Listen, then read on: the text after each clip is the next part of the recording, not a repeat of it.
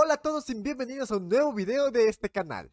El día de hoy traemos un nuevo episodio de la sección Aprendiendo un poco con un nuevo invitado. Él es Alejandro de la cuenta de TikTok Control Automático. Con él platicamos acerca del control automático, las experiencias haciendo artículos de investigación, anécdotas de la ingeniería mecatrónica, porque él también estudió ingeniería mecatrónica, y experiencias en el mundo de la investigación. Espero que les guste esta plática, así que vámonos al video. Pero antes, si no te quieres perder de todos los episodios de esta sección y de las prácticas de los proyectos de las tecnologías de software y hardware, pícale al botón rojo que está aquí abajo porque todas las semanas traemos contenido nuevo. ¿Qué onda? Eh, ¿cómo estás? Bien, ¿tú? Bien, bien, también ya estamos esperando. Oye, no me salí aquí, este, que ya estamos en vivo y ya, este... Sí, la verdad es que no soy un animal para estas cosas, entonces, seguramente. No, está bien, no, no, te preocupes. ¿Cómo estás, men? ¿Cómo, qué, ¿Cómo te ha tratado la vida? ¿Cómo estuvo tu semana?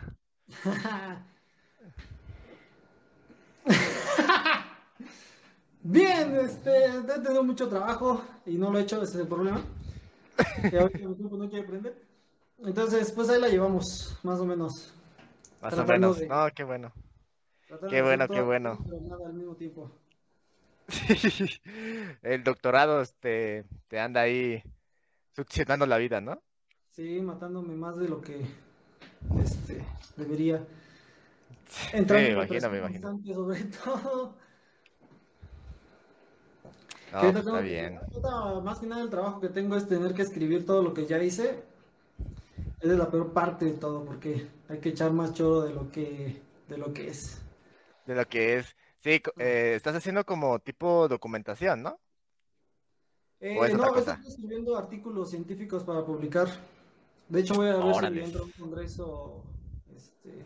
Bueno, a ver, si, a ver si me da tiempo de terminar de escribir para un congreso del próximo mes. Si no, pues ya se va para. Ese mismo lo mando a otro congreso y, pues listo. Pues y ya. No, pues está, está chido. A mí me. Bueno, yo cuando hice mi documento de tesis, a mí me invitaron a hacer como un artículo igual, científico, sobre el proyecto que hice, ¿no? Al final no, no se hizo nada porque por lo mismo del COVID y toda esa parte, y como que empezaron a cancelar algunas cosas ahí en la parte, bueno, en donde yo hice mis residencias profesionales, ¿no? Pero bueno, sí me hubiera gustado, o sea, siento que es como que algo chido, ¿no? Porque pues, ahí tienes tu nombre en una revista, ¿no? Sí, y lo puedes presumir. Yo tengo algunos artículos en congresos en, Canadá y aquí en, y aquí en México tengo, creo que dos y dos. Este, pero sí, el COVID nos ha afectado a todos. Yo tenía planeado en mi doctorado hacer una parte práctica, una parte, este, construir una plataforma de experimentación, pero pues hace un año y medio que no voy a la escuela, entonces no, definitivamente ya no voy a alcanzar a, hacer toda la parte. Hacer las prácticas. Hacer la práctica, hacer la parte práctica, porque la parte teórica ya la tengo bastante avanzada. Sí, sí, sí. No, qué sad. Pues sí, o sea, y no eres el único. hay varios así que están igual. Me, Yo creo que los que más han sufrido son los, son los que tienen investigaciones de cosas vivas, ¿no? O sea, Ah, sí, sí, sí, sí. cosas así de como, como, como de biología o de ese, estilo que a, fuerzas tienen que ir porque pues si no, no, no pueden avanzar. Sí, sí, sí. Pues fíjate que yo hice mis residencias en un centro de investigación para toda esta parte de neurología, o toda la parte del cerebro. Y este, cuando empezó todo esto, el año pasado, ahí por marzo, eh, nos dijeron que no podíamos hacer las prácticas, o sea, mm, como hicimos un prototipo para ellos, para todos los científicos, todos los investigadores, dicen, no podían, no podían hacer las prácticas o hacerlos funcionar las máquinas porque ya no tenían especímenes, porque tuvieron que, por lo mismo de que no, no me acuerdo qué protocolo es, para que no se propague más o haya varias variaciones en los animales y cosas así. Entonces tuvieron que pues, todos los especímenes que tenían. Y dije, ah, Y luego las importaciones también se detuvieron un buen. Sí, sí, sí. igual, o sea, todo. Me llegaron este año. Ah, ¿en serio? No manches. Sí, pues sí, pues por eso la parte práctica ya, ya se detuvo, porque pues fue un año de esperar a que llegaran las cosas. Entonces, pues no, eh, definitivamente ya no se iba a poder. Entonces, ahorita, de hecho, lo que me pidieron fue este, reforzar la parte teórica y hacer algunas, algunas cosas más en la parte teórica para hacer más publicaciones, para que el doctorado vaya más reforzado. Sí, Y claro. bueno, ahorita la parte pues, de escribir es lo que más me cuesta. Sí, sí, no, a mí también me costaba. Bueno, ahorita ya no tanto, porque después de que hice el documento, como que la- no le agarré tanto cariño como a escribir, pero pues dije, ah, pues está bien, o sea, el problema es como que el choro, ¿no? O sea, meterle así de que se haga más grande o poner más especifi- especificaciones a lo que, pues en pocas palabras se puede decir. Sí, sobre todo yo tengo ya malas experiencias, tengo un par de que me rechazaron un par de artículos. Y no tanto porque la parte teórica sea mala, sino porque la parte de cómo se presenta el trabajo no les pareció. Este, y también unas cosas de gramática. Pero sí, sobre todo, están aquí regañando. Y este, pero sí, me, me lo han rechazado y pues se siente feo, pero pues ya ni modo, o sea, hay que seguir trabajando. Este, ese mismo trabajo no lo, no lo tiras, sino que tratas de darle un enfoque diferente, tratas de, de presentarlo de una manera más este, atractiva para que te lo acepten en la siguiente, y si no, pues en la siguiente, y seguir intentándolo. Ahorita este, te, te estoy escribiendo yo dos, mi asesor está escribiendo otro, entonces en un mes o dos vamos a mandar tres para ya tener el, el artículo que me piden para, para poder graduarme de doctorado. Ah, la mecha. O sea, ya estás como que al ras, o sea, ya estás finalizando el doctorado. Sí, me queda un año, ese es el problema. Un año. Y a veces para que te den un artículo puede, puedes tardar un año, puedes tardar dos, también depende de la revista. Este, pero es tardado, es un proceso normalmente tardado desde que lo mandas y luego te regresan la primera revisión y luego lo vuelves a mandar, luego te regresan una segunda revisión a veces, a veces ya te lo rechazan, este, si no la segunda revisión y estás así en un, en un constante revisión con, con los revisores de la revista luego con tu asesor y luego si la, el, tu asesor normalmente está ocupado. Por eso se hace tan tardado, puedes llegar, te digo, un año, dos años en que te, en que te acepten un artículo con, con todo eso y es, siempre es un, un cohete ahí. Sí, me imagino.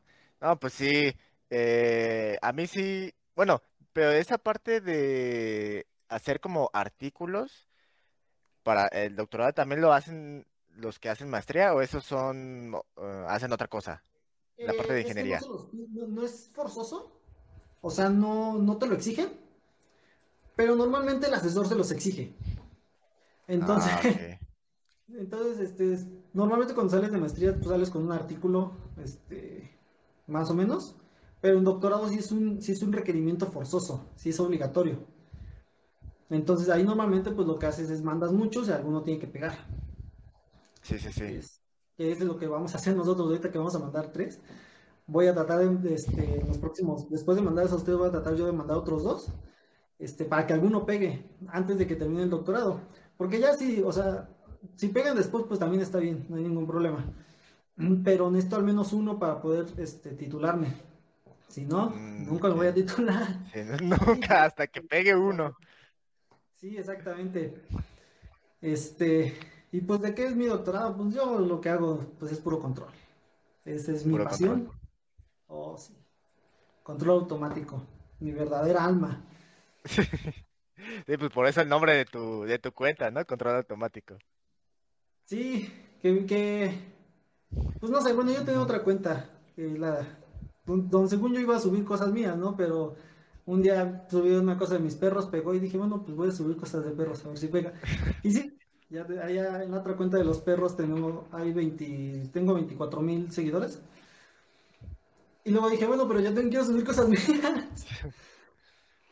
Este, Sí, sí. ya hice otra, esta otra cuenta y me di cuenta que control automático estaba libre y dije, bueno, pues cosas como de, de lo que yo medio sé. Este, que si, han- que si has visto alguno de mis videos, yo tengo, me gustaría decir que tengo baja autoestima, pero eso implicaría que yo tengo autoestima y no es cierto. Entonces, este, si me preguntas, pues yo sé poquito, pero creo que más o menos sé. Te podría explicar algún, algún par de, términos este, acá científicos de control. De control. Ah, bueno, está bien porque está chido cuando compartes un poco de lo que sabes, porque como que hay una persona que te pregunta y no sabes, pues ya te pones a investigar, ¿no? Y si tal vez si lo viste en algún momento, pues ya lo refuerzas y se te queda más el conocimiento. A mí me ha pasado muchísimo eso, de que me preguntan algo y no me acuerdo y tengo que checarlo otra vez y ya cada vez que me, otra vez que me preguntan esa misma pregunta, pues ya sé responderla sin problemas. Exactamente. Que yo he dado clases y eso ayuda un montón.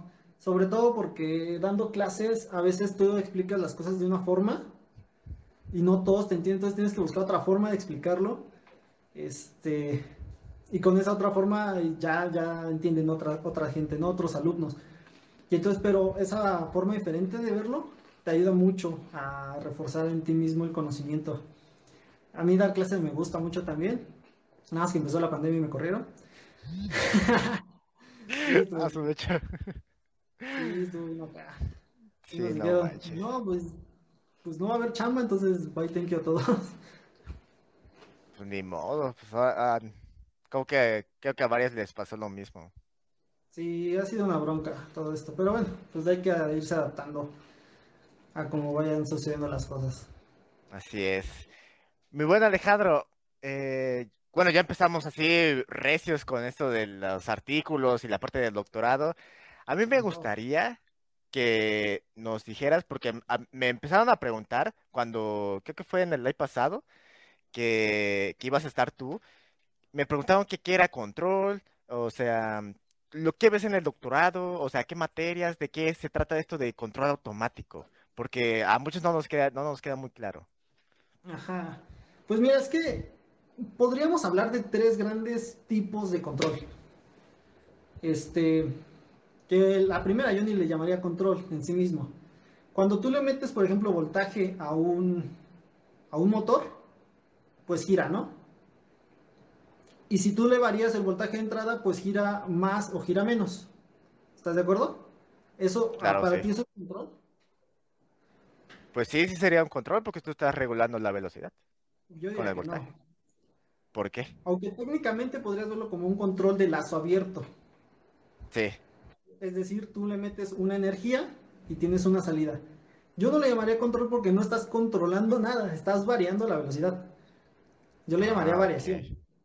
Aunque, bueno, técnicamente podrías llamarle como control en lazo abierto.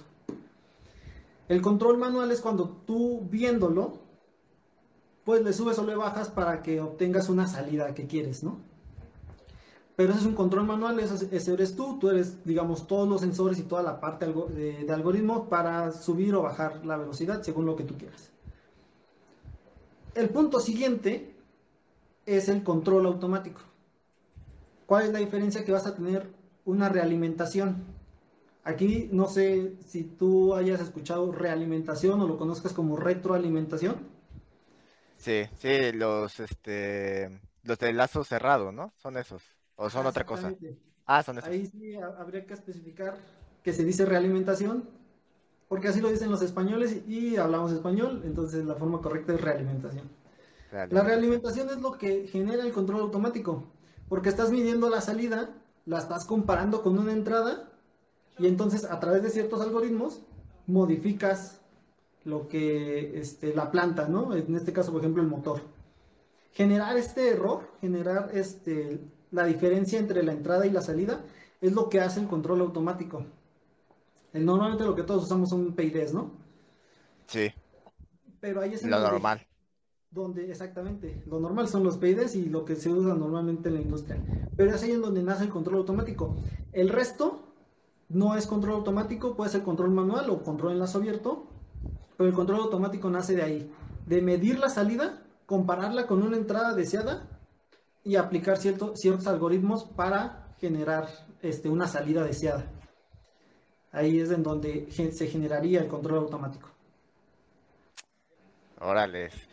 Fíjate que yo en la universidad, yo vi el tema de control, vi esa parte de PIDs, pero en uno de los lives que tenía aquí con, con, con las personas que luego se pasan a saludar, que decía, es que yo no aprendí casi nada de P&D, o sea, a- tú me preguntas algo de P&D y te puedo decir que, o sea, no sé nada, ¿no? O sea, tendría que re- re- rever, o sea, ver otros contenidos para poder entenderle, porque el maestro que a mí me dio todo este, creo que era control normal, puro control y control digital, que Mm. control digital era con LabVIEW, algo así.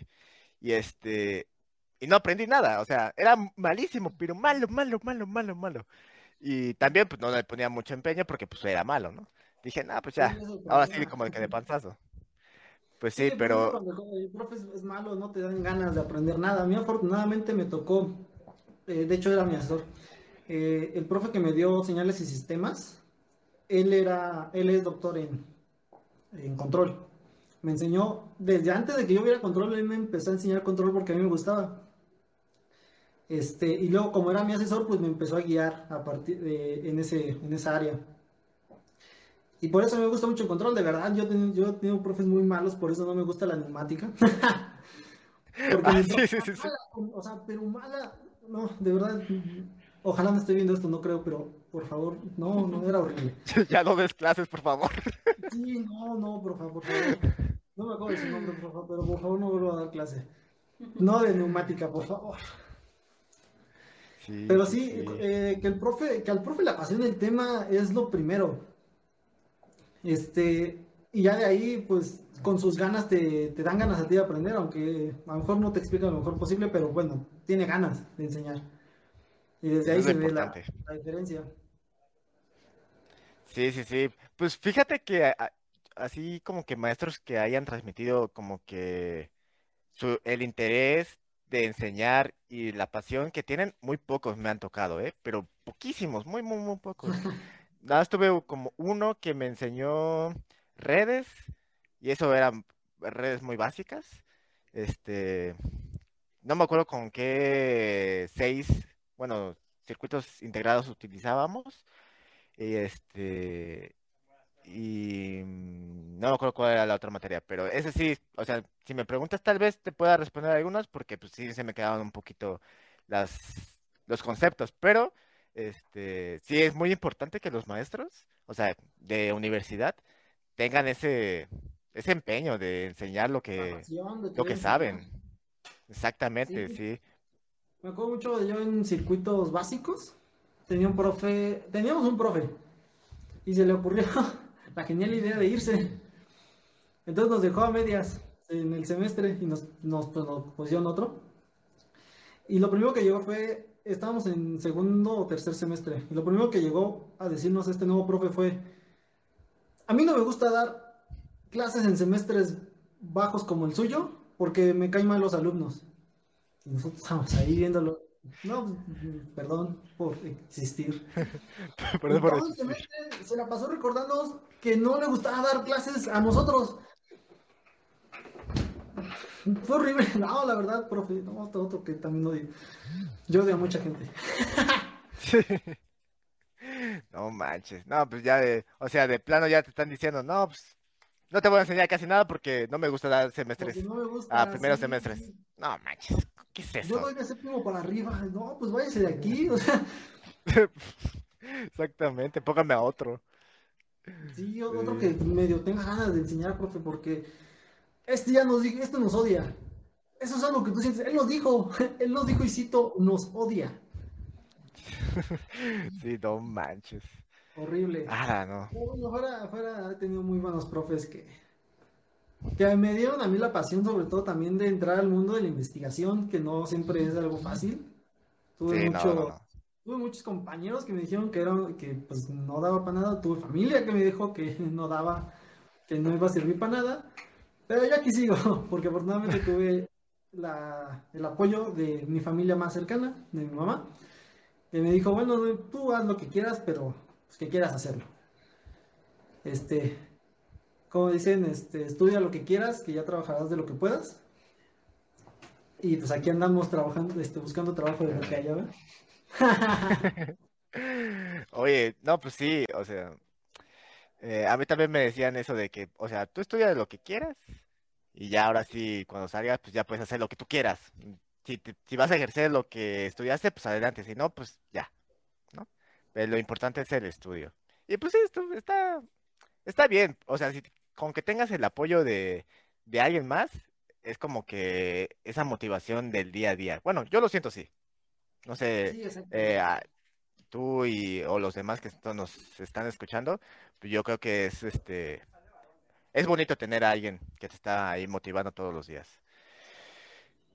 Pero bueno, o sea, ahorita que estabas hablando sobre la investigación, a mí también en la universidad, eh, creo que como a mediados, como en quinto semestre, ya nos estaban platicando más sobre cómo te vas a titular, eh, si vas a hacer un documento, si te vas a mm, titular por otra forma o no sé.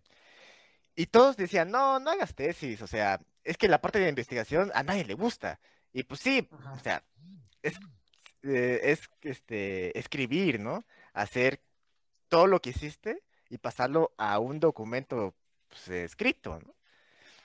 Y, investigar, sacar los, este, los artículos, leer, o sea, es este, si te llevas una chinga en esa parte. Este, sí, sí, sí.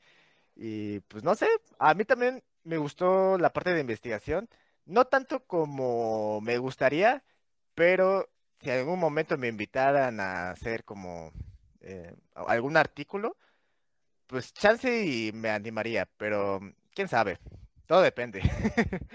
Pues tú puedes ser como colaborador en una parte y obviamente pues alguien más puede escribirlo, así ha estado, así yo conozco muchos que sacan muchos artículos este, rápido.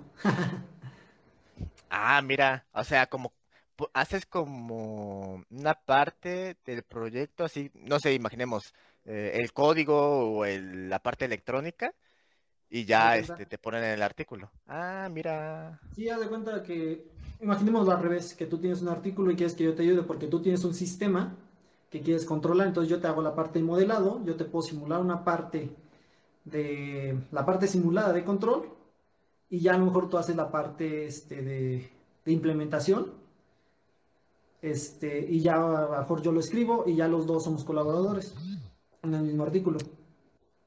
Oh, ah, oye, no sabía esa parte. O sea, sabía que si tenías el asesor, pues él te, como que te guiaba y todo así, y metías el nombre de él, ¿no? Pues por lo mismo, ¿no?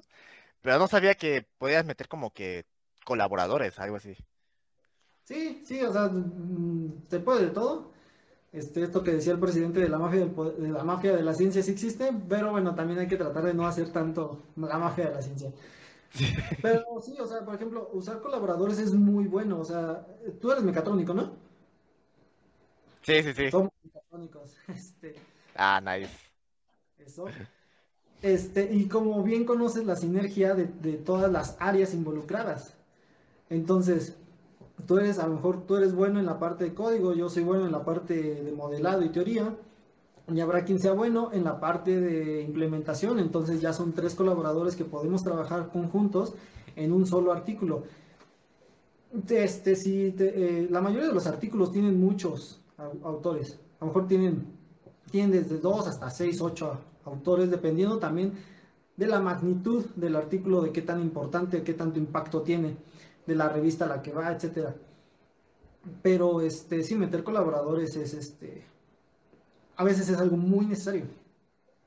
Ah, ok.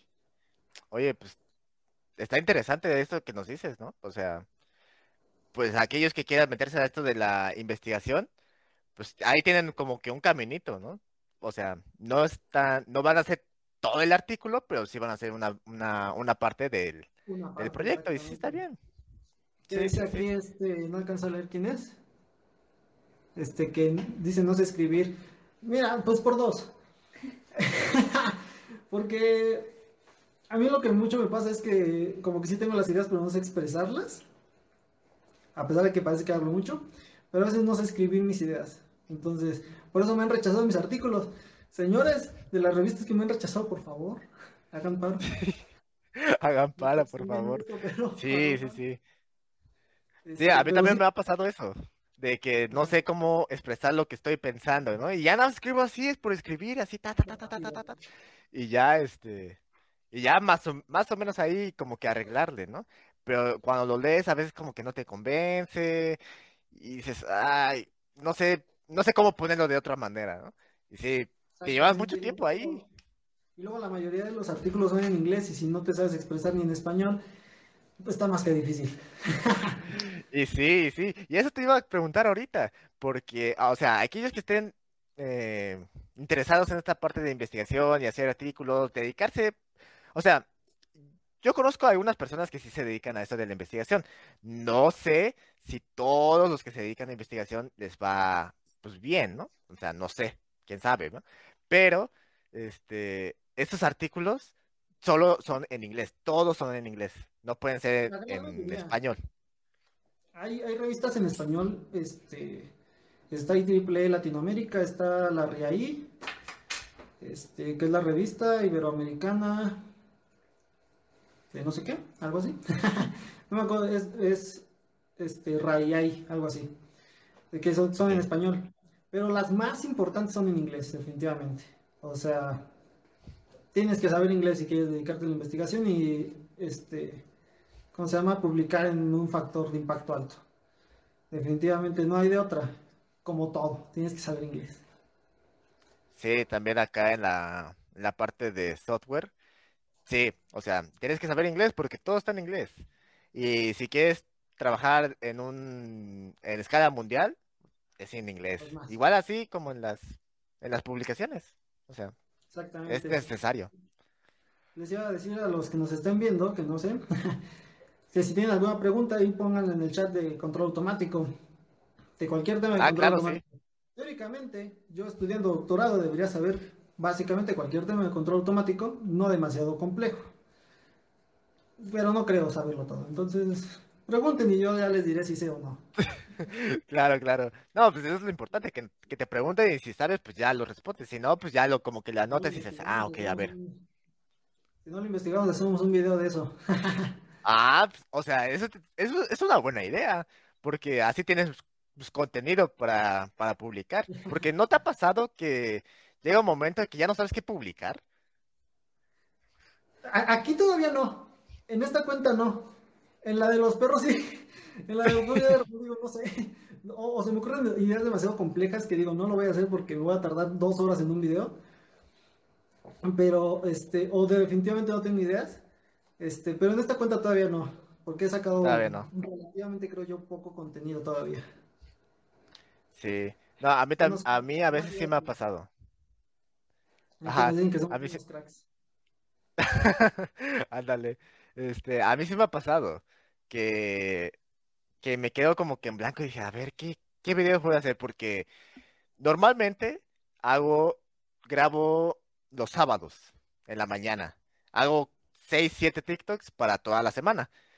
Y este, ajá, y así yo tener tiempo ya en las tardes, después del trabajo, eh, ver ediciones, hacer uno que otro proyecto que tengo ahí pendiente y así, y ya no estarme preocupando de estar subiendo o grabando, más bien grabando un, un video, porque cuando estás ocupado, bueno, a mí me pasa de que si estás ocupado en otra cosa, como que no te salen las ideas para otra.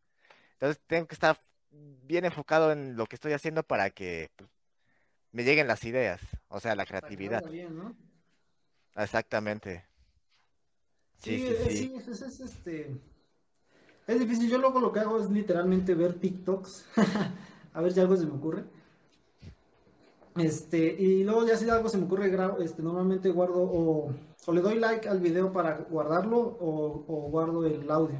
Y ya después sí, me Este, yo lo que hago es grabar en las mañanas para que en las tardes tenga el tiempo de hacer este, pues mis cosas de doctorado, principalmente, pues es a lo que me dedico. Claro, claro. Sí, yo también le doy like para guardarlos y ya después verlo. y ya acordarme de cómo era. Ajá, ya ver qué, es que iba a ser. Pero sí, o sea, eh, creo yo, por lo mismo que estoy medio ocupado y no saco tanto contenido, todavía no me quedo sin ideas. Este, pero sé que en algún momento va a suceder y no sé qué voy a hacer. pues Fíjate que en los lives, bueno, si haces un pequeño live y te empiezan a llegar como que personas preguntándote, te aseguro que te van a llegar como tres, cuatro temas a la cabeza para hacer un TikTok. Porque a mí a veces me preguntaban cosas de cuáles son los kits y eh, de iniciación, ¿no? Para aprender, no sé, Arduino, por poner un ejemplo. Y este, y ya se me ocurría, decir, ah, pues puedo hacer eh, eh, un video mostrando los kits, y después otros de cuáles son los componentes más básicos, eh, qué es la electrónica, de qué se trata este componente, y así vas sacando este, temas y temas y temas y temas. Y está chido porque así como que ves como que qué le interesa a la gente. Claro, sí. De hecho, yo sac- hace una lleva antier, saqué un video de varios tipos de control y alguien me preguntó de los lagrangianos controlados. Este, en algún momento voy a sacar el video de los lagrangianos controlados, nada más que necesito revisar, hasta para eso, necesito revisar dos artículos de donde viene eso, esa teoría de control, para hablar bien de lo que son de lo que es ese tipo de control. Y sí, pues ahí, ahí saldrán ideas. Este, ahí poco a poco irán saliendo. Sí, Este, claro. tampoco te iba a preguntar, este, eh, ¿qué otra cosa tendrías dudas de esta mafia de la ciencia?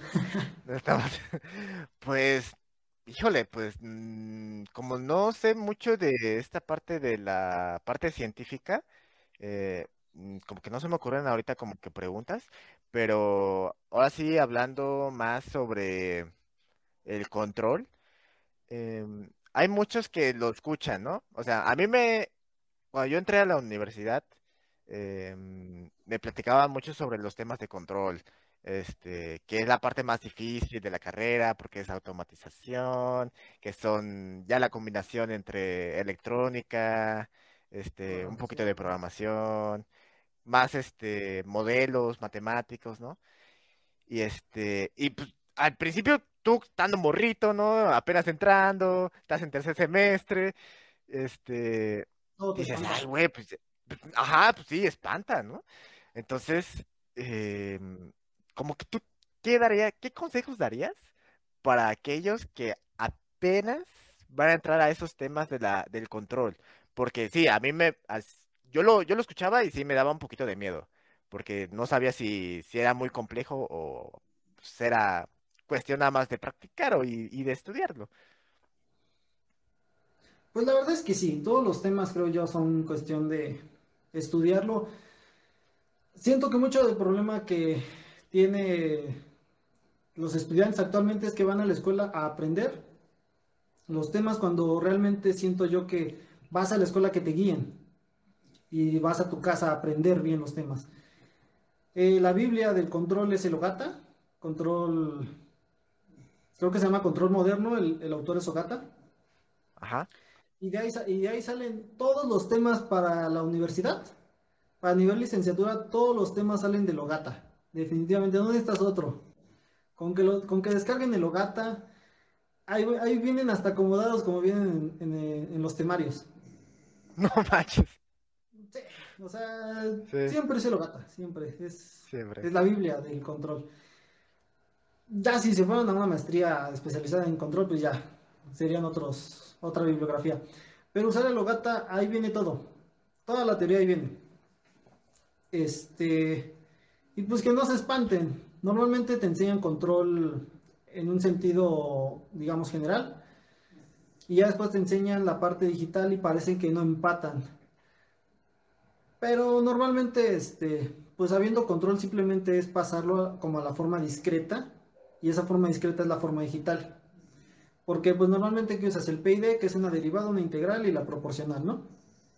Puedes aplicar la derivada de una forma discreta, que es la resta de, de- dos puntos entre el tiempo, y la integral es algo similar, que es la suma, y listo. No es nada demasiado complicado a un nivel este, de universidad, no hay que espantarnos. Nos pasa a todos, también a mí cuando yo entré a la maestría dije, me van a hacer polvo, y no estaba yo equivocado. Sin embargo, pues llegas a tu casa, tienes que llegar a tu casa y tienes que estudiar y tienes que dedicarte, tienes que dedicarle, mucho tiempo, el tiempo suficiente, a releer y a reestudiar todos los temas este, que viste en clase, porque la escuela es para guiarte, hacia, eh, guiarte en los temas, pero tú tienes que aprenderlos. Es la forma en que yo creo que es la, la educación. Sí, concuerdo contigo. O sea, eh, también como que nos inculcan de que vas a la escuela a que te enseñen, ¿no? Pero al final te das cuenta de que es como una simple guía, ¿no? Te dan los temas y tú tienes que repasarlos y aprenderlos y, pues, mm, ¿cómo te podría decir? Eh, volverte pro, ajá, en, en esos temas, ¿no? Para que saques buenas calificaciones, no te vaya mal en las siguientes y bla, bla, bla, bla, bla. Pero sí, o sea, concuerdo mucho contigo de que la escuela es una simple guía. Y este, y pues sí. Porque, y es por eso que es importante que, que estudiemos y nos dediquemos a las cosas que nos gustan. Yo no podría dedicarme a un área como de abogados o como de psicología, pues porque a mí me hace muy aburrido. Y tendría que estar leyendo todo el, todo el día muchos libros. Sería horrible para mí no ver números en mi vida. Sí, sí, sí, a mí también. Puedo estar seis horas en la computadora simulando y que no me salga, porque por algo voy a estar seis horas en la computadora. Pero de verdad que no me, no me, no me aburro. Me podré frustrar, enojar, pero no me aburro. Y vuelvo a leer y, y saco otro artículo y lo leo y entonces ya saco otras ideas y así estoy porque eso es algo a mí que, a mí me apasiona, que me gusta mucho. ¿Qué carrera estudian? Eh, yo me ah, ahorita te contesto. Entonces, este, tienen que ser algo que amen, que les guste mucho para hacerlo todo el día. Este, ya lo que les gusta hacer strippers, pues dedíquense a hacer strippers para hacerlo todo el día. sí, sí, sí. sí, o sea, dedicarse, bueno, a veces hasta es complicado, o sea, checar cuál es lo que te gusta. Es como les digo a unos que me preguntan qué estudiar o qué me recomiendas, ¿no? De que como ahorita estás, siempre llegan eh, chavos que son, o chavos y chavas que nos preguntan a veces de cómo está, cómo está la carrera, si la recomiendas, eh, si está difícil, ajá, y este, y yo les digo, como estás en la preparatoria, o sea, estás en la prepa o bachillerato, dependiendo de en dónde estés, este, como que empieces a investigar en videos en YouTube, o sea, hay un montón de videos de personas explicando qué onda, qué hacen, de qué se trata, y este, y que se vayan empapando de todos los temas que de cada área. O sea, si te vas a eh, ingeniería de software, pues vete a ver qué, qué hay, ¿no? ¿Qué te ofrecen esa, esa ingeniería? Si te vas para mecánica, pues a ver qué te ofrece. Mecatrónica, pues igual. Y así al final, pues te vas, este, vas a tener como que más noción o mejor panorama de lo que vas a querer. Pero ahora sí, este, pregunta, eh, responde la pregunta, sí, cierto. Ajá, es que el Licho, Licho 760 nos, nos, nos pregunta qué carrera estudiamos. Este, pues mira, yo, los dos somos ingenieros mecatrónicos, ¿verdad? Así es. Y yo tengo una maestría en control automático con, con especialidad, perdóname, estoy hablando mal. Yo tengo una maestría en ciencias con especialidad en control automático y ahorita soy estudiante de doctorado en tecnologías avanzadas. Está perro este men, ¿eh? O sea, va, con todo este. Lo que de, de, estudiarlo, o sea, que busquen bien lo que, lo que les gusta. Yo platico con mucha gente que, estaba yo en el doctorado en una clase que se llama Control de Sistemas Subactuados. Y estaba viendo precisamente, por eso me llamó mucho la atención cuando pusieron lagrangianos controlados. Estaba viendo el tema de lagrangianos controlados y estaba yo sentado en clase y dije, de verdad yo no sé qué estudio, o sea, está, esto está muy abstracto y muy raro. Está súper, está súper chido, no lo puedo creer, a mí me encanta, o sea, me está encantando verlo. Y justo este, acabo de terminar un, un, problema usando ese, ese, tipo de control. Mm, a mí me pareció increíble cómo, cómo se resuelven las ecuaciones. Es que ah, hay, tantos, hay tanto que platicar de, de, control automático, pero yo porque lo amo demasiado. Entonces me apasiono hablar de, de lo que estudio. Así que una disculpa a todos si me estoy emocionando demasiado. no, está chido, está chido, porque a mí también me, me han dicho de que como que se nota esa, esa pasión cuando explicamos algún tema y, o que nos preguntan algo y lo, y lo expresamos pues, de buena manera. Y ah, yo también tengo aquí una pregunta Ajá. que tal vez podamos este, responder los dos, que es que alguien nos pregunta que él quiere también estudiar mecatrónica y aquí viene una pregunta de él, que es, ¿qué experiencia tenemos de la carrera? Y ahora sí, después, cuando terminamos la carrera. No sé, eh, eh, respóndale a- ahorita tú y ya después voy yo. Bueno, en mi caso fue bastante, al principio sobre todo fue muy difícil. Me empezó a ir mal, o sea, mal. Ya después agarras ritmo y, y vas bien. Este, como mecatrónica siento yo que es un poco de todo. A veces es complicado ser bueno en todo. Porque tienes que ser bueno en control, en electrónica, en programación, en mecánica. Te tienes que saber todas las matemáticas del mundo a veces. Este, por eso de repente te va, te va a ir mal en algo. Básicamente te tiene que ir mal en algo. Porque mecatrónica se trata de todo. Ya después como yo me dediqué básicamente a, a la investigación, pues ya iba yo enfocado. Salí de la carrera, me metí a, la maestría. Entonces, lo que te puedo platicar de la experiencia de otros compañeros fue que tuvieron que ponerse, muchos pusieron su empresa, este, otros encontraron trabajo, básicamente de programadores, que es de lo que mucho Mira. hay chamba ahorita. Sí, sí. Este, y ha sido la experiencia que yo he visto. Muchos también nos dedicamos a, a hacer maestrías y doctorados. Este, obviamente, pues ya enfocados totalmente en lo que, en lo que queremos. Pues eh, en mi caso, a, a yo al principio, pues mm, no le sufrí tanto, o sea, toda la parte de matemáticas, los cálculos, o sea, nunca se me dificultó, pero ya como a, ya casi saliendo ahí por séptimo, octavo semestre, eh, ya eran materias como que más, más complicadas, ¿no? Porque ya metías más, este, ya, ya habías más como automatización, la parte de control, que es lo que mm, al final no, como que no pude dominar muy bien, pero este, al final, o sea, me gustó, me, eh, tuve un, panorama súper amplio de todas las em, áreas que hay en la ingeniería y este, y está chido porque vas conociendo y cuál camino vas a, vas a elegir. Lo único malo que yo le veo aquí es que como sabes de todo un poco, pues no te estás especializando en nada, ¿no? Y ese es el problema, porque ya al final, o sea, pues que es como dicen ahí eh, un dicho en, no me acuerdo en qué parte, era en un grupo de ingenieros que decían que los mecatrónicos son como los patos, ¿no? Ni saben nadar bien, ni saben volar bien. O sea, eh, entonces, este, pues, no sé, está, está chido.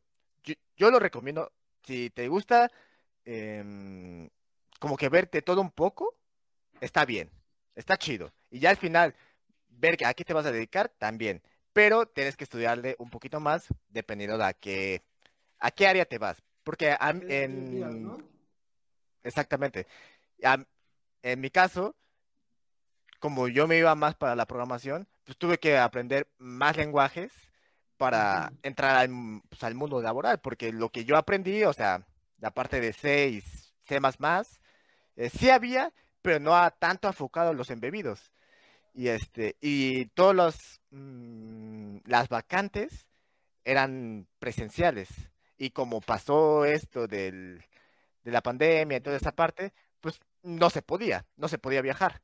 Y, y tampoco no quería viajar por lo mismo.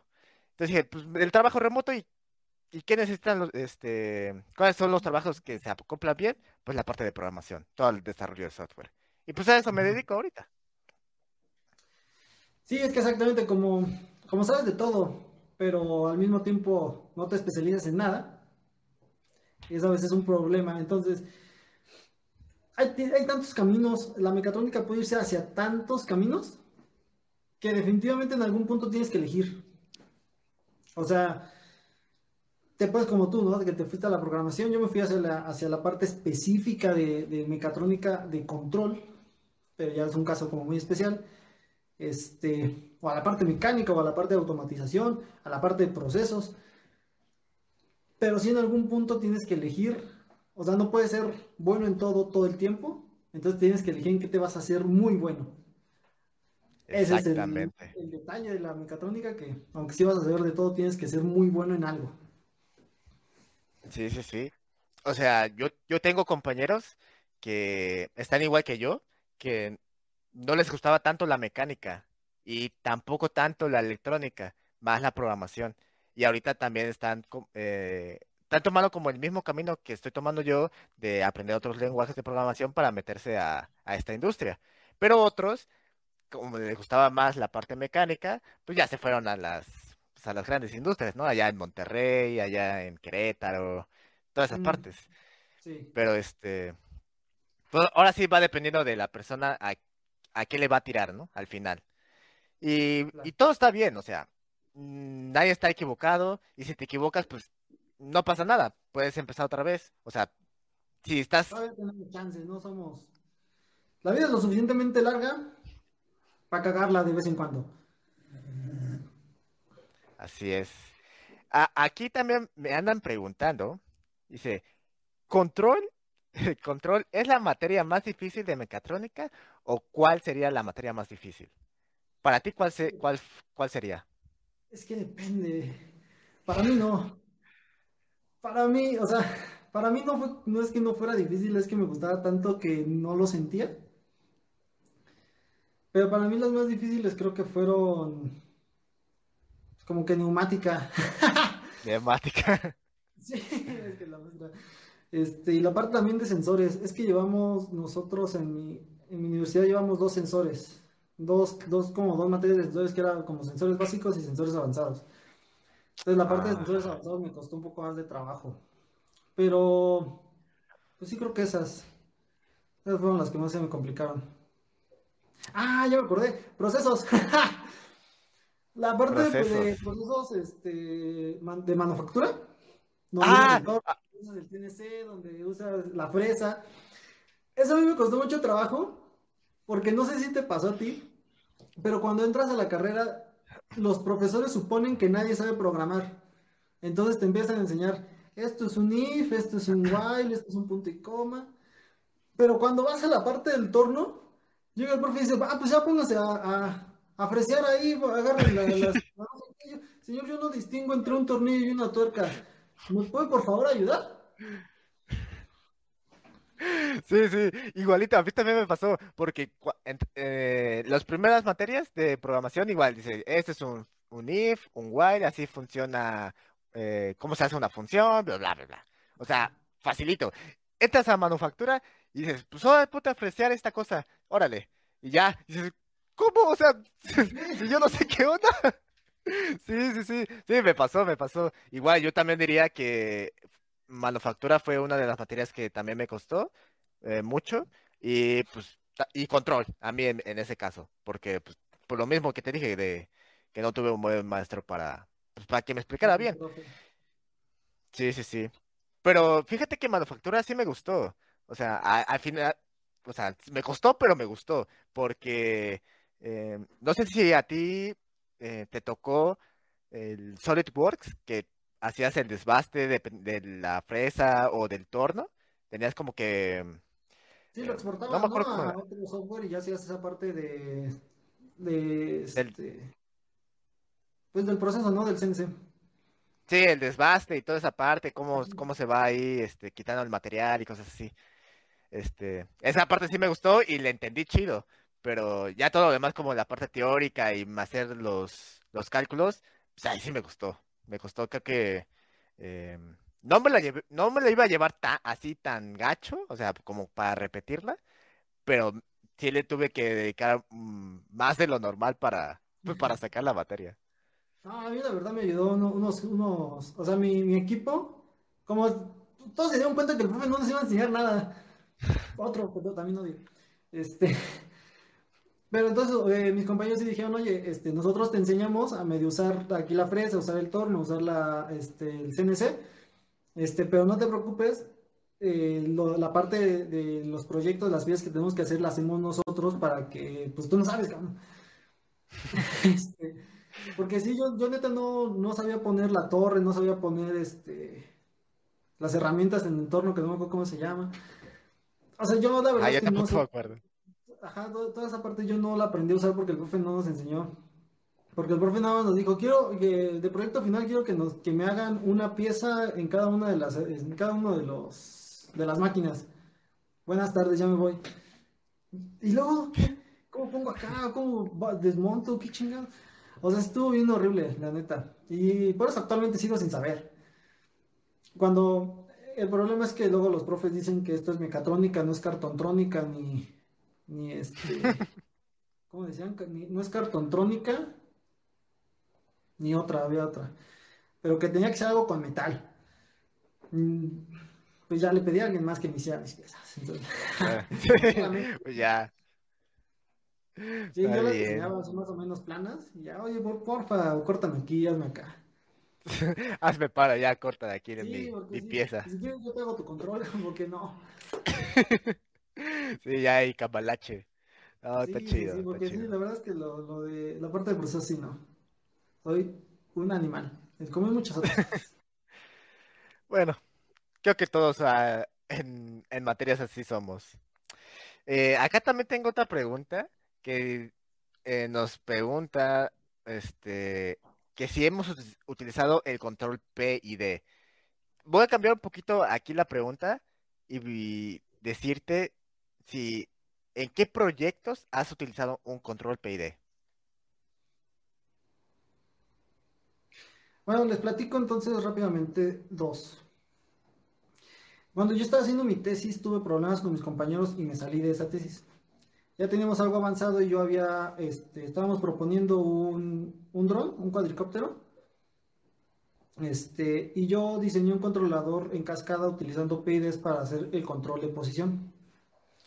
Ahí utilicé los PIDs y más adelante, como me salí de esa tesis, este, hice mi propio dron, eh, hice un dron esférico. Y ya se también le apliqué PIDs porque a ese nivel que fue para la licenciatura, pues no conocía demasiado. no conocía controles más sofisticados. Y sobre todo que se pudieran sintonizar de mejor manera, porque el problema del PID es que tienes que subirle acá, bajarle acá y ponerle aquí. En uno de mi, en, en el último, en uno de los que me rechazaron, de mis artículos que me rechazaron, utilicé un PID en una parte. Este, ya después me dijeron que hiciera algo mejor, ¿no? Por, por algo me respetaron. No manches. Sí, también. Pero sí, el, el PID es como la parte por donde empiezas. O sea, dices, voy a primero probar con un PID a ver si, si jala, y ya después, si, si sí jala con el, con el PID, pues le pongo algo mejor. Órale. O sea, el P&D es como que, se puede decir como que lo básico del control, ¿no? Pues sí. Sí, el PID, No manches. El PID es el, naco del, del control automático. O sea, el PID es el niño feo del control automático. No, yo pensé que era el que pues, predominaba la materia por lo mismo de que entonces, no, el Es el control PD, pues esa es la onda. Sí, es el más usado. O sea, eso, eso no le quita que sea el más usado porque, pues es fácil, digamos, es intuitivo de sintonizar. Pero eso no quita que sea lo más básico que existe en el control. De hecho, el PID se diseñó en, el- en la era del control clásico. La era del control clásico es de antes del siglo pasado. A su madre. No, sí estaba un poco viejo, ¿eh? Sí, sí, ya de ahí es control lineal, control no lineal. Este, pero sí, o sea, usar el PID es lo, es lo, lo más feo que haces y ya después lo haces bonito. Ajá. Sí, sí, no, Oye, no, no no. sabía eso. Sí. No sabía eso. Bueno, obviamente estamos hablando de ya de pues de un nivel de control más alto.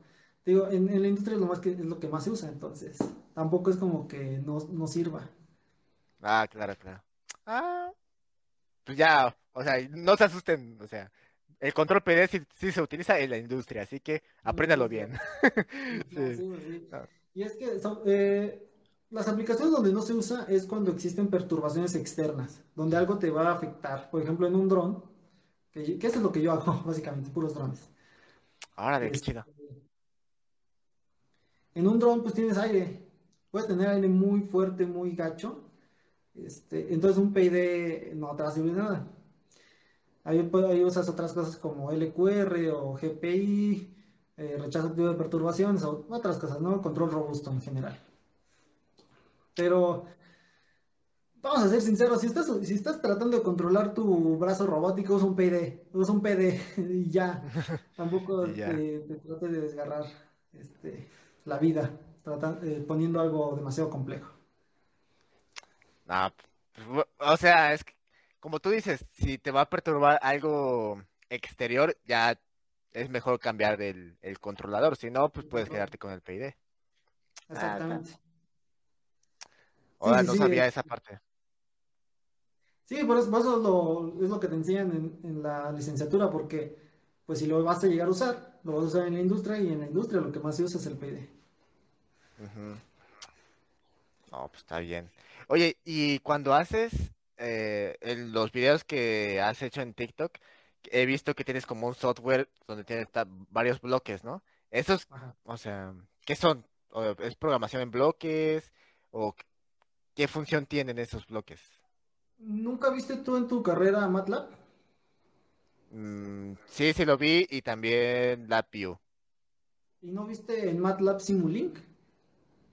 Mm, creo que sí. Ah, sí, sí, sí, sí. Sí, sí, sí, sí me acuerdo sí, del Simulink. Simulink es como una especie de LabVIEW, pero un poco más pues, especializado.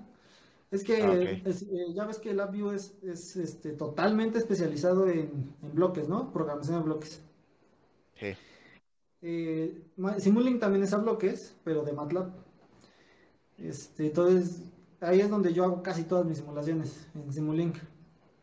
Es como el, el hijo chido de control, utilizar MATLAB Simulink. Y- ya dice que- entonces dices que eso es lo más horrible del mundo, pero ah, Pues como que le agarras cariño ya después. sí. Sí, Órale. sí, Y el, ajá, y los eslabones que se mueven y así, ¿igual es en Simulink o ese es otro, otro Sí, software? ese es Simulink, nada más que como hacer, o sea, hacer todo eso en Simulink te llevaría mucho tiempo. Mucho, mucho tiempo. Yo creo que estarías ahí dos, tres días. Ah, Lo que haces es lo, lo- lo diseñas o lo haces, pues sí, lo, lo- lo diseñas en SolidWorks. Y ese en SolidWorks lo exportas con, como un archivo XML y luego lo importas en, en MATLAB. Y ya te salen los bloques, o sea, ya te sale la figurita. Y ya nada más es cuestión de sacar este, sensores y así hacer tu control bonito y ya. Órale. Pero, o sea, O sea, hacer la parte, digamos, mecánica en, en Simulink sería muy tardado, o sea, muy exageradamente tardado. porque Lo no es el, en- no es el chiste de MATLAB, ¿no? ¿Cómo? No es el chiste de MATLAB como que de eh, dibujar eh, la parte Sí, mecánica. no. Sí, no, de sí, hecho sí. usas otra, o como otra librería que se llama Simscape. Y ahí sería donde, donde diseñas esa parte. Pero digo, sería muy tardado, o sea, estarías ahí días. Días. Y no, no tiene, pues no tiene chiste. O sea, no, Sí, no no es funcional. Lo diseñas en otro, lo, lo importas y listo. Está bien. Como dices, esos, Pues sí, esos los, los hago como, en- como en, pues en una hora o dos. en una hora, dos. No, pues también porque siento que también SolidWorks es muy... Yo que lo trabajé eh, en su tiempo, tampoco me tardaba tanto haciendo la- las piezas. Sí, bueno, algunas que otras sí, porque tenían cosas ahí medias complejas, pero pues es Sí, pues mm, sencillo hacer las piezas. Sí, es- eso es la ventaja de SolidWorks, que es muy intuitivo. Este, pues básicamente jalas, pones, quitas. Es bonito, como digo yo. Y tiene muchas herramientas porque no solo es hacer piezas y ya, o sea, tiene este, los ensambles donde puedes hacer simulación dinámica, o sea, que se mueven tus piezas, o este, simulación de elemento finito, donde eh, checas eh, la, la deformación de los, de los elementos, cosas de ese estilo. También SolidWorks es brutal para muchas cosas. Puedes hacer hasta simulación de elemento finito para turbulencias. Es increíble. Sí, sí, sí. A mí ta- me gusta mucho SolidWorks, hasta eh, algunos compañeros míos hasta querían especializarse en eso, en diseño en diseño mecánico, por lo tanto que les gustó SolidWorks. Este, dije, no, pues me voy a especializar en, en diseño mecánico y ya. De, de eso voy a vivir. Pero pues al final, pues, no sé si se dedican a eso, quién sabe. También luego está difícil. Ah, la situación luego en México no es tan fácil en muchas áreas. Este, y normalmente todas las áreas son muy competidas. Entonces a veces no es tan fácil buscar tu lugar de lo que te gusta, pero bueno, hay que seguir intentándolo mientras se pueda. Eso sí. Sí, fíjate que casi no he encontrado en, como empresas aquí, en México, para diseño mecánico. He visto para, pues, para el extranjero, ¿no? O sea, Estados Ajá. Unidos. Ahí sí, sí hay. Y creo que mm, sí se requiere mucho de esos este, ingenieros. Pero aquí en México casi no he visto. Creo que ni he visto. De diseño mecánico yo tampoco.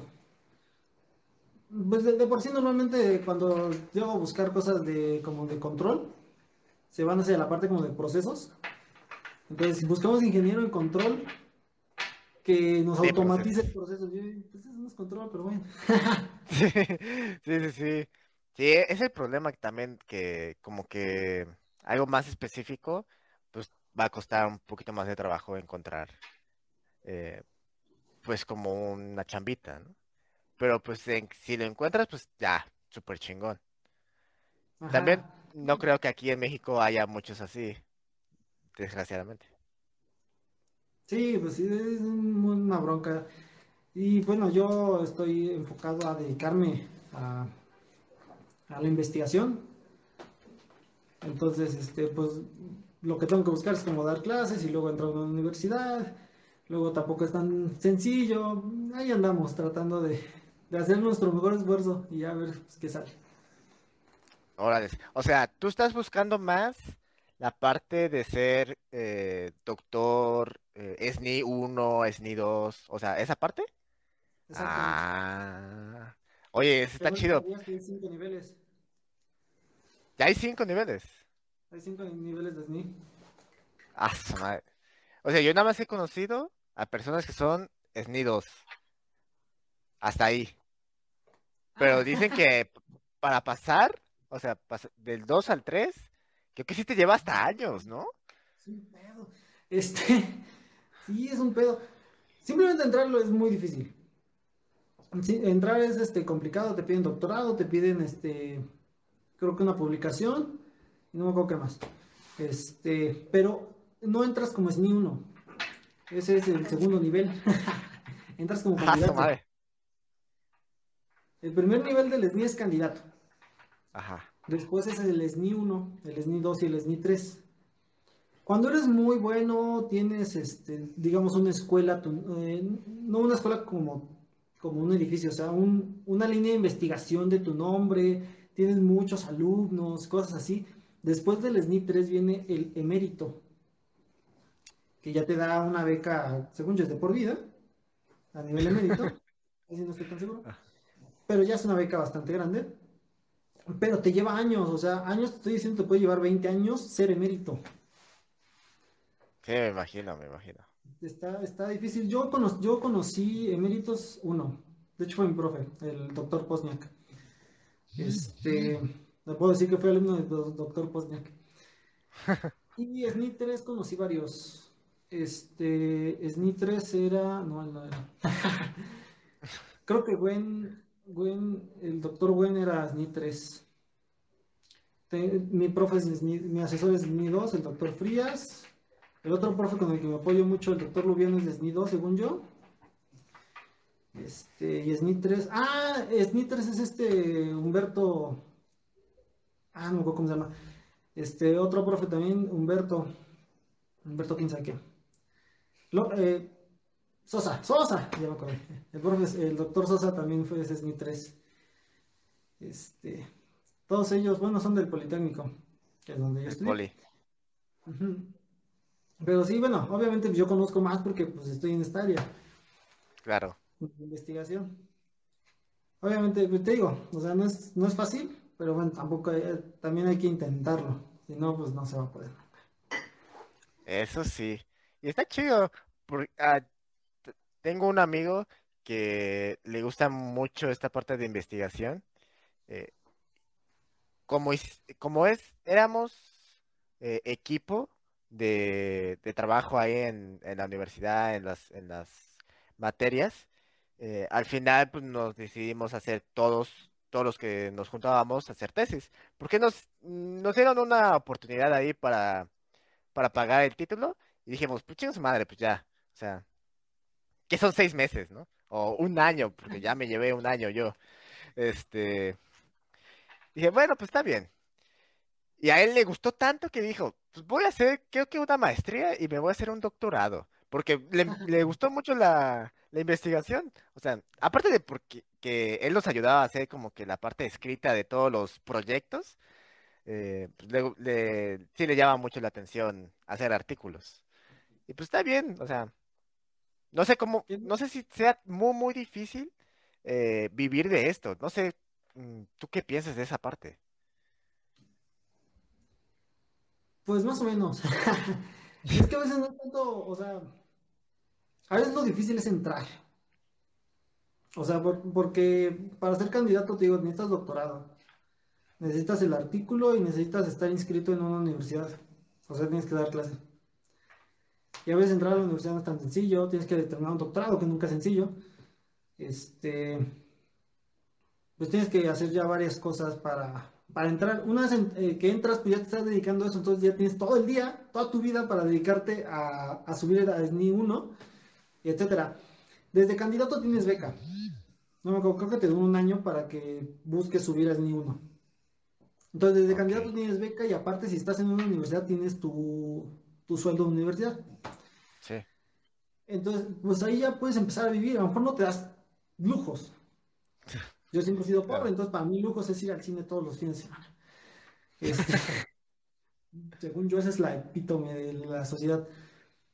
Eh, este, pero pues ya puedes empezar a vivir, o sea, ya tienes tu beca, ya tienes tu sueldo.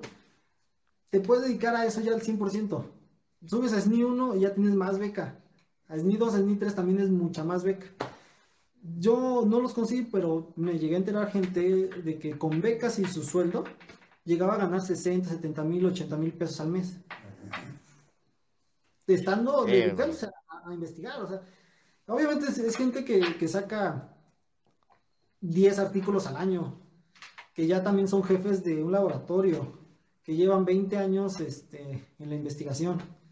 Entonces, no, es fácil, lleva tiempo, este, pero es posible y es posible vivir bien también.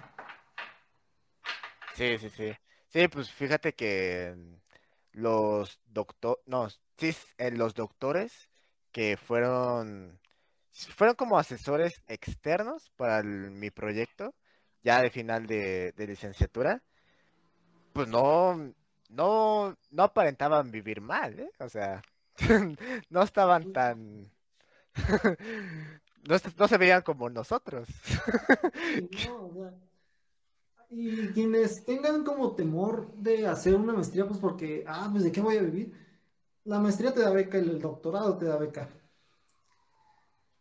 Y son buenas becas, o sea, a mí me pasó mucho que mis compañeros decían, es que con la beca de maestría no puedo vivir. ¿Por- ¿Cómo por qué? Ganas buen dinero, yo sé, yo tengo la misma beca. Y yo vivo bien, o sea, y yo me tengo que transportar desde el, desde el estado hasta el distrito y de, este, ida y vuelta, y, y, la- y- y doy gastos a la casa y tengo que pagar este, aquí el internet. A lo mejor sí vivo con mi mamá. Todavía, en, maestría todavía vivía con mi mamá.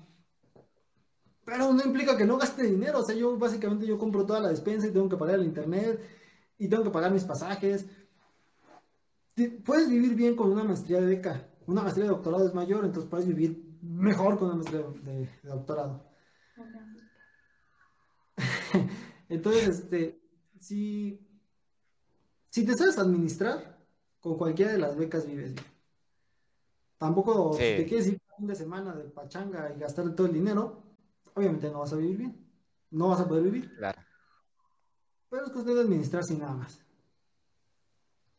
Sí, pues como todo, o sea, aunque tengas un sueldo, si no te sabes administrar, pues no te va a alcanzar para nada. O sea, no vas a vivir, o bueno, Más bien, no te va a alcanzar para lo que, pues, para lo necesario. Ajá, sí, si te, te quieres gastar todo en, en chelas, pues no vas a tener para tu, para tu renta. Para la renta, sí. Sí, sí, sí, obviamente. Muchos, muchos compañeros que venían de fuera, es que yo tengo que pagar renta. Y yo les decía, pagas 1500, ganas mucho más que eso. Yo por No 1500 te manches. quedas pobre. A las- Ay, pero bueno, ahí allá en, en Ciudad de México, Estado de México, em, eh, bueno, creo que es como todo, dependiendo de la zona, pues va, de- va variando el- la renta, obviamente, pero este, no sé cómo era tan factible si vivir mm, cerca de la universidad o vivir más lejos para que pagues menos renta. No sé, ¿tú cómo lo hacías en, en esa parte? Mm, Yo siempre he vivido en el estado y siempre he estudiado en el distrito, desde que voy en la primaria. Así ha sido horrible. Entonces, Sí, me imagino. eso es común. Este, pero vivir cerca de la escuela ayuda mucho. Yo sí viví cerca de la universidad unos como seis meses y tenía tanto tiempo libre que de verdad terminaba mis tareas y ya no sabía qué hacer. Que, que era Sí, tiempo que tardaba en, en- en el traslado. Este, y en la maestría me hubiera ayudado mucho, pero pues yo tenía otras responsabilidades también, por lo cual Claro, claro. Este, pero sí, vivir cerca de la escuela siempre es mejor. Lo que hacían mis cuates para, para rentar un lugar lo suficientemente grande más o menos cerca era, pues se juntaban en- creo que entre tres o cuatro, este, y pues ya, cada quien en un cuarto. Claro. Que también es un, un problema porque siempre se quejaban entre ellos, que hacían mucho ruido en las noches. Y Ah, pues, bueno, sí. ese es el problema. Sí, ese "Pues, problema. ¿qué quieres esperar?". Claro, sí, sí, sí.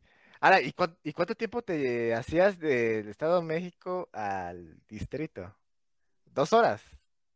Pues sí, depende del, del tráfico, de la hora, todo, pero entre hora y media y dos horas.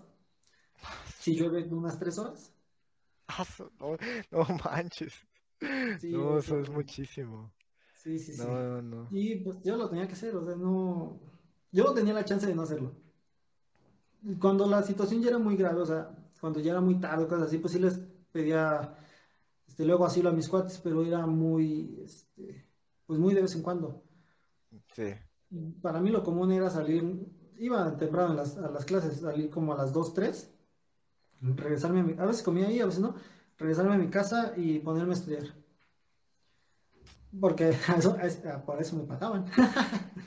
Exactamente, sí. Te pagan para estudiar. Hola, risas, lol, lol.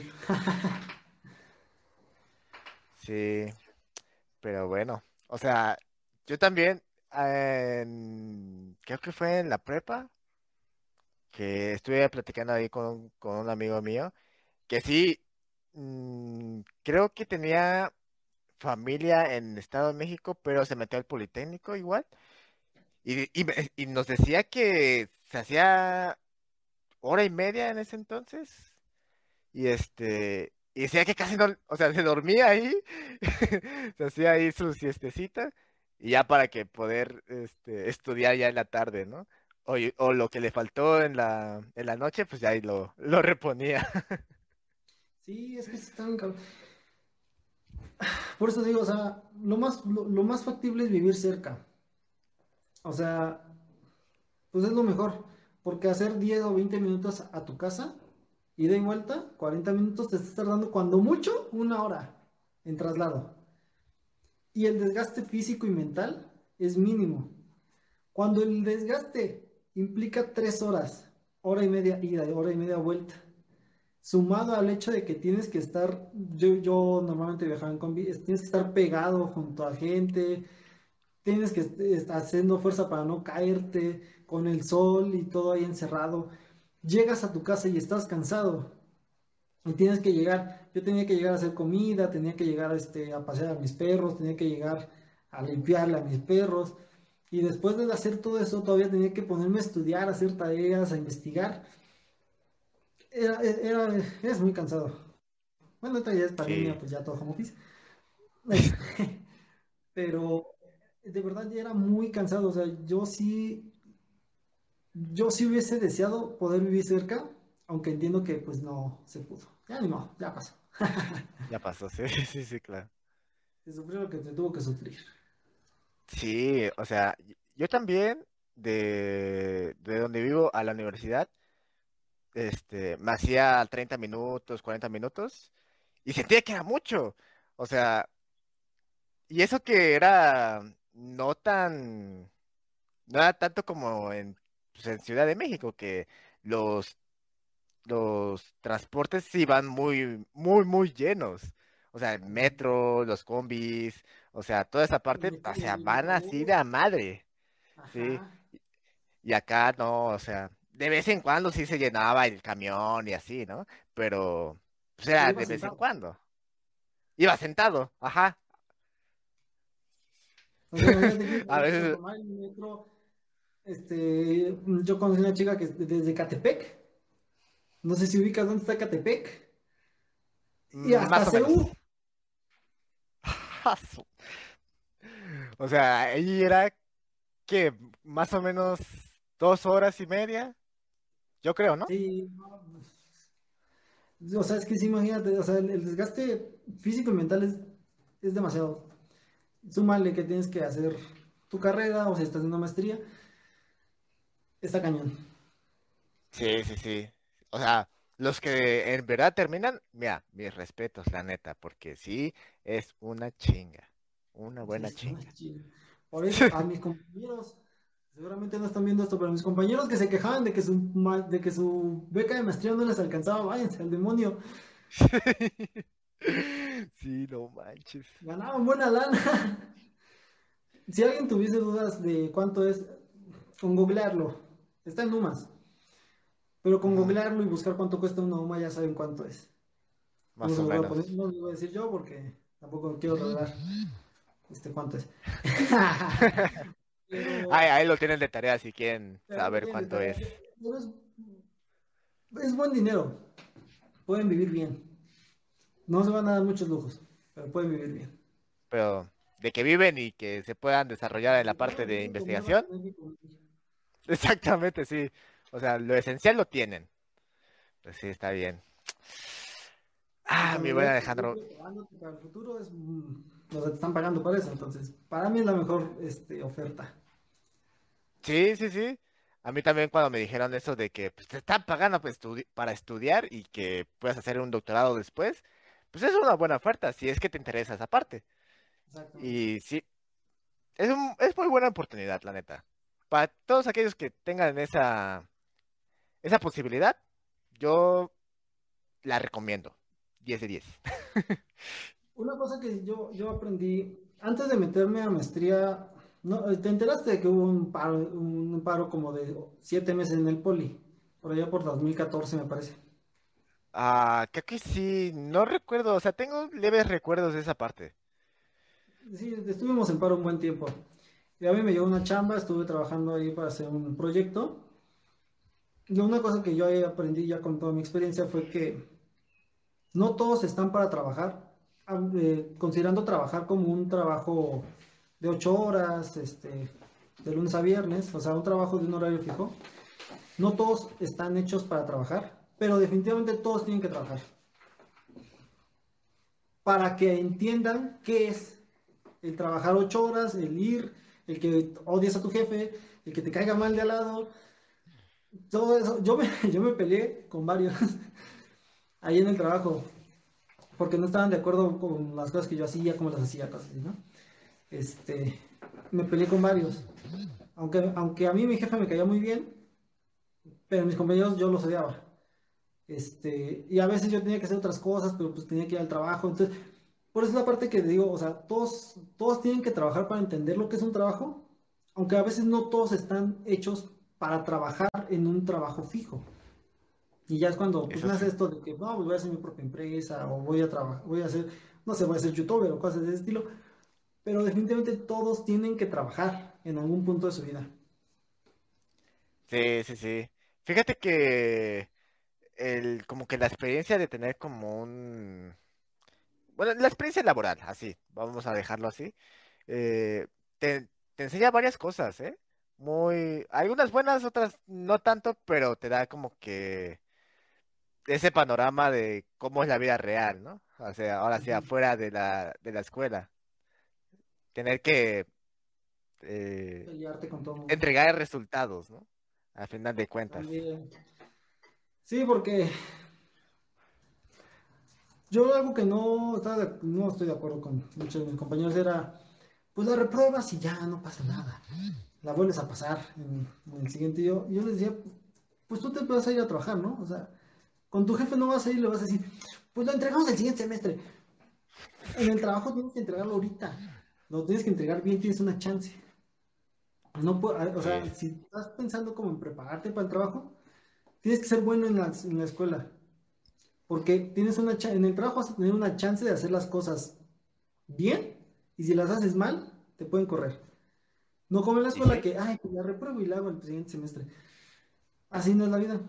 Tienes que hacerlo bien la primera vez. Sí, sí, sí. O sea, yo también tenía compañeros así con esa mentalidad, pero eh, pues ahora sí, ya cada quien, ya, ya llegará el momento de que tengan la oportunidad de tener un, un trabajo ahí en el mundo laboral y ya van a ver que pues, tienen que entregar sí o sí el trabajo, si no, te despiden y no te pagan. Exactamente. Yo siempre le decía, yo, yo, te- yo tenía un compañero que le dije, oye, es que tu trabajo es mínimo sacar seis, cabrón. No, o sea, te estás dedicando a esto. Claro que no. No, Te, te estoy pidiendo sacar seis. Ni siquiera te estoy pidiendo ser bueno. Eso luego el otro semestre. El otro semestre vas a ser igual de malo. Porque tienes una mentalidad, sin ofender a nadie, pero tienes una mentalidad mediocre. De lo hago después, de, de ahorita no, no te, te tengo tiempo. Tienes una mentalidad mediocre de no hacer bien las cosas. Hablar de esta forma siempre me causó problemas en la escuela. Tal vez por eso también me molestaba. Pero bueno, ese es el punto. Sí, pues sí, va a depender de la persona, porque si se, es que casi siempre como que las personas se identifican de lo que le estás hablando, ¿no? Pero si no lo toman a bien o que tengan esa mentalidad de que lo que me está diciendo la persona, pues tal vez sea cierto, pues puede ser que tengan otra forma de expresar lo que, pues, lo que escucharon, ¿no? O sea, de eh, actuar de diferente manera. Y ahora sí va a depender de cada quien, como, pues, ahora sí, como, cómo se educaron, qué están viendo. Y, y obviamente ya nos estamos metiendo más a la parte de psicología, pero pues creo que todos entendemos esa parte. Sí, también, pues sí, también mucho depende de la, de las circunstancias de cada uno. Entonces, ah, también a veces por eso es difícil entender ciertas mentalidades, ciertas formas de pensar. Pero en general creo yo, hay que siempre dar el mejor esfuerzo. Pero me fue mal, pero diste el mejor esfuerzo. Ya aprendiste este, un poquito para que la que sigue lo pueda hacer mejor. Siempre, siempre. Siempre hay que, hay que intentar hacerlo mejor y aprender si te sale mal. Digo, por Sí, ejemplo, aprender yo, de los según yo, errores. según yo hice, hice perfectos mis, mis artículos, así bien bonitos. Según yo, así. A- a- según yo hasta me rifé y no, Al final no. no, ellos no opinaron lo mismo. Sí, sí, a mí también me pasaba cuando estaba haciendo la tesis, de que según, no, pues se ve bien, se me, me gusta lo que, lo que escribí y al final, pues no. Dicen, no, pues que muchas correcciones y que tienes que cambiar aquí, cambiar acá y todo eso, ¿no? O sea, pues es cuestión de, de checar cuáles son los errores y pues trabajar en ellos, que es lo que te va a hacer más, eh, lo que te va a hacer mejor, exactamente. Te iba a preguntar, este, a ver si tú sabías cuál es la diferencia entre una maestría y un doctorado. Uh. Ambos son posgrados. Sí, ambos son posgrados. No, no sé. La maestría te lleva a la frontera del conocimiento en un área especial. O sea, por ejemplo, a mí el control te, me lleva hasta donde, digamos, hasta un punto donde se conoce el control. Se puede, o sea, los conocimientos de control lo aplicamos a un caso especial y es de donde salen publicaciones. el doctorado, el objetivo del doctorado es ir más allá de la frontera del conocimiento. Hacer algo, o más bien investigar algo que no esté investigado, que no haya literatura sobre eso. A veces son, por ejemplo, este caso, este, este controlador aplicado a un sistema este, que no se haya investigado para sacar ciertas conclusiones. Tampoco, tampoco tienes que debrayar demasiado a veces en, en, ese sentido, pero esa es la diferencia. O sea, la maestría te lleva al borde del conocimiento y en el doctorado rebasas el borde del conocimiento. Oh, oye, oye, qué buena definición, ¿eh? O sea, yo, yo no sabía más o menos de qué se trata uno y otro, solo sé que para la maestría, bueno, para enseñar en una universidad o... Sí, en una universidad necesitas maestría. Y ya en el doctorado, pues ya es algo más pro, ¿no? O sea, ya el siguiente nivel. Exactamente. Pero, oye, me gustó la, ¿cómo, cómo lo expresaste? O sea, la maestría, el límite, y ya el doctorado es pasar el límite, ya. Más allá, sí, más allá de, los límites del conocimiento. Que es en lo que, en lo que yo ando, porque te, lo expresé eh, o te lo expliqué de esa manera porque es lo que yo estoy haciendo. O sea, el sistema que yo estoy haciendo, hay muy poca investigación y la que hay está un poco limitada. Entonces yo estoy rebasando esos límites de lo que ya está hecho, lo cual me ha causado muchos problemas, y aplicando leyes de control que ya existen. Algunos que ya existen y otros que estoy yo ideando, en los que me estoy tardando mucho porque pues, son mis ideas, son cosas nuevas. Pero aplicando leyes de control a este nuevo sistema que estoy investigando y este y sacando las conclusiones de ello, porque no nada más es, ah, pues sí se, sí se controla. O sea, ojalá fuera así de fácil, pero no, hay que demostrar, hay que sacar conclusiones, por qué sí se controla, cómo se controla, cuál es su tipo de controlabilidad, cuál es su, respuesta estacionaria, cuál es la forma. Hay muchas cosas que, que, sacar de conclusiones y esa es la parte del doctorado, en la que vas más allá del conocimiento. Órale, no, que, o sea, es otro, eh, ese es otro, otro mundo, la neta, porque, o sea, mm, todo lo que les gusta eso de la, de la investigación, las tecnologías, eh, la ciencia, es algo muy, muy chido, la neta. O sea, a mí que me gusta esos temas, me, como que me motiva, o sea, de como que seguir eh, aprendiendo un poquito más sobre, pues de todo lo demás, o sea, las cosas nuevas, lo que va saliendo y cosas así. Aunque no me dedique tanto a la investigación, o que no me dedique por completo a nada de la investigación, este, me gusta, me gusta eh, leer ese tipo de cosas, la neta. ¿Qué cosas nuevas hay, no? Exactamente. Así y, es. Y es que, por ejemplo, a mí me han cuestionado mucho, pues, ¿para qué investigo? ¿Para qué investigo lo que investigo? Este, pero la investigación, por ejemplo, de péndulos invertidos, es un área en control muy investigada, o sea, muy, que sigue, sigue sus investigaciones muy, muy cañonas.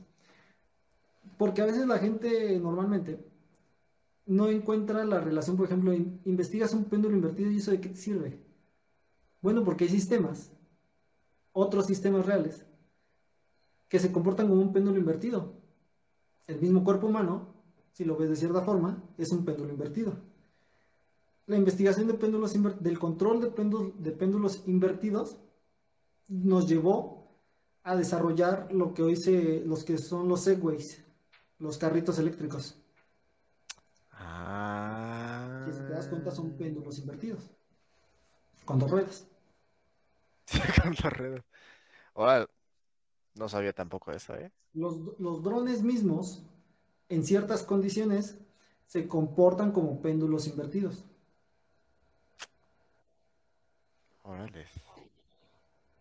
Que te digo, o sea, normalmente pues, la gente no hace esa relación, ¿no?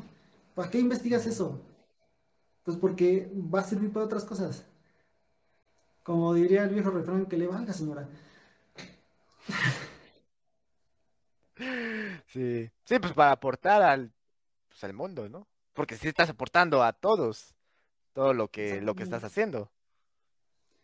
El, eh, la persona que investigó por primera vez por ejemplo, si tú tienes un sistema y nada más tienes un sensor que mida posición y tú necesitas controlar velocidad, hubo alguien que se le ocurrió esa, esa pregunta y diseñó lo que hoy conocemos como observadores de estado. Y que en su momento dije, ¿eso para qué? Pues porque a lo mejor no puedo yo leer directamente todos los estados del sistema. Con esa misma idea, alguien dijo, extiende el estado para hacer un rechazo activo de perturbaciones. Y eso es lo que se usa mucho para, para te digo, para cuando un dron está en, condiciones muy adversas. Y así hay muchos ejemplos, ¿no? Sí, sí, hay.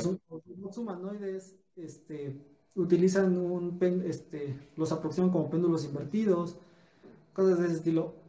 Entonces, sí sirve investigar esta clase de cosas cuando te encuentras la relación ya con la vida real.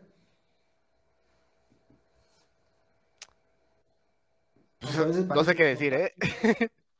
no, me dejaste boca abierto porque como son temas que no conozco, pues no, te puedo opinar mucho, pero órales. Eh, son cosas que hasta eso podrías sacar como TikToks, así de que conocías este, esta cosa, pues salió de una investigación, bla, bla, bla, bla, bla. O sea, estaría, mm, estaría bueno el contenido. Bueno, a, a mi parecer estaría bueno. Sí, a, mí me gustaría mucho sacar este tipo de contenido, por ejemplo, este, el que te digo de los lagrangianos controlados. Pero tengo esta obsesión de hacer las cosas bien. Este, entonces quiero, mi problema es que tengo que leer y tengo, eh, lo que en alguna ocasión creo que te comenté, este, hay que hacer un guion, hay que grabar y luego ya ves que no me salió bien a la primera, que borrar, que volver a hacer. sí. Horrible me faltó medio segundo para terminar de decir esta frase, hay que volver, hay que volver a, hacer todo. Ahora sí, sí, sí, a mí también me pasa. Pero bueno, ya a veces cuando digo, ah, ya, sí, ya que se vaya, ya ah, lo complemento. La chingada. sí, ya, ya, ya. la verdad, porque a veces, em, bueno, no sé si te ha pasado que haces un, un video en TikTok, ¿no? Y le echas como que esmero, em, estudiaste, hiciste un pequeño guion y todo, y ya tuviste ciertas reproducciones y ciertos likes y todo, ¿no? Y uno que no le pusiste casi nada de empeño y tiene mejores este, estadísticas. y dices, what the fuck? Y sí, es porque, ajá, exactamente por qué. Y pues ahora sí ahí va a depender de la persona. Bueno, de las personas. Porque eh, son los que. Como no sé si viste que subí un meme de este. Del litro de. El litro de mercurio y el litro de agua. Sí, sí, sí, lo vi. Oh, horrible. Yo le digo horrible porque. Todo el mundo se empezó a pelear, Dios mío. sí, vi en los comentarios. Ah, uno así súper. Súper denso de. Pues que masticas agua relájate, carnal, o sea, nada más explícale que pues, la densidad, sí, pero relájate. Sí, sí, Una vez saqué un video explicando por qué es el litro de mercurio el más pesado y había gente comentando que no es cierto. yo... Pues ya te lo estoy explicando. no, sí, sí, sí, como dices, o sea, el meme lo hice en... Más bien meme creo que ni lo hice yo, creo que lo, me lo robé de otro lado. Eh, lo aquí en TikTok y se empezó a hacer un despapalle ahí. Y luego dije, ¿qué pasará en Instagram? ¿En Instagram son peores? No manches. Sí, en Instagram se pueden pelear más feo. Este. Pero dije, bueno, pues eso que me llevó cinco minutos, me, me hice un video más o menos viral. Y otros que, según yo acá, le actué chido y no. Y no, no. Sí, es que suele pasar, suele pasar. Que le echas esmero. Le echas esmerito y, y no son, no tienen los resultados que, nosotros esperamos. Y uno que, pues, un video me, sí tiene mejores. Sí, a todos nos pasa, a todos nos pasa. Pues sí, y luego que no entiendes bien el algoritmo de TikTok. Ah, bueno, esa es otra cosa. O sea, es otro factor. Sí, otro factor, sí. Me, pasa también con la otra cuenta de los perros que según yo, no, este sí este le ir chido. Y no. Y no tanto. Sí. Pues bueno, mi buen, sí, mi buen Alejandro, pues la neta, me gustó un chingo la plática que tuvimos. la- eh, ya tenía como que la idea de tener un reencuentro pues contigo, porque pues nos llevamos a llevar un poquito aquí en los directos que he tenido, las reacciones que luego tenemos ahí en nuestros videos. O sea, Videos. ya teníamos ahí este un poco de contacto y este y ya nos íbamos conociendo y estuvo súper chido que tuviéramos esta oportunidad para tener un en vivo nosotros dos platicando, bla bla bla, bla. y este y ya como para finalizar, siempre que traigo a un invitado, siempre le pregunto ¿qué recomendación le darías a las personas que van a iniciar una carrera en ingeniería, cualquier ingeniería? Pues eh, lo primero es que se hagan a la idea de que van a haber matemáticas. Matemáticas más o menos avanzadas. En su nivel son matemáticas este, más complejas de lo, digamos, de lo que vienen anteriormente, que les va a costar trabajo. Que se hagan a la idea de que, de que no va a ser fácil. O sea, si van, si van con la idea de que es que yo soy bien chingón y me lo voy a pasar bien tranquilo, no va a pasar. O sea, va a haber un momento en el que digas, Dios mío, ilumíname o elimíname. Pero van a, tienen, digámoslo así, tienen que sufrir, porque hay matemáticas, porque seguramente va a haber programación, depende, va a haber este, física, va a haber este, la parte práctica, y todo eso va a haber un punto en el que se junte.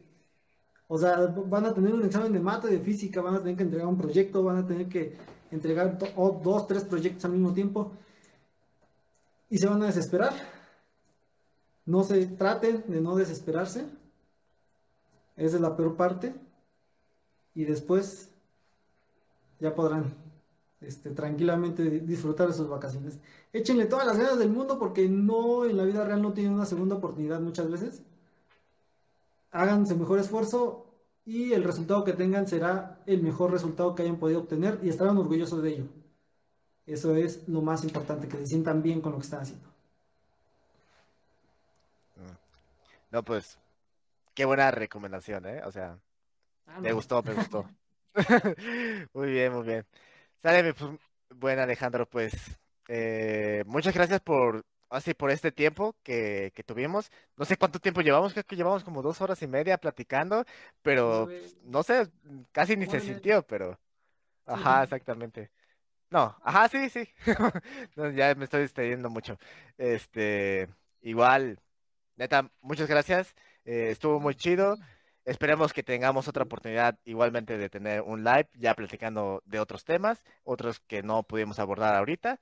Y este, Eh, Y pues sí. eh, pues cuando hay, cuando ahí tenga si me aceptan el, el congreso, ahí te hablo para que este, les platique de qué es exactamente el, el artículo.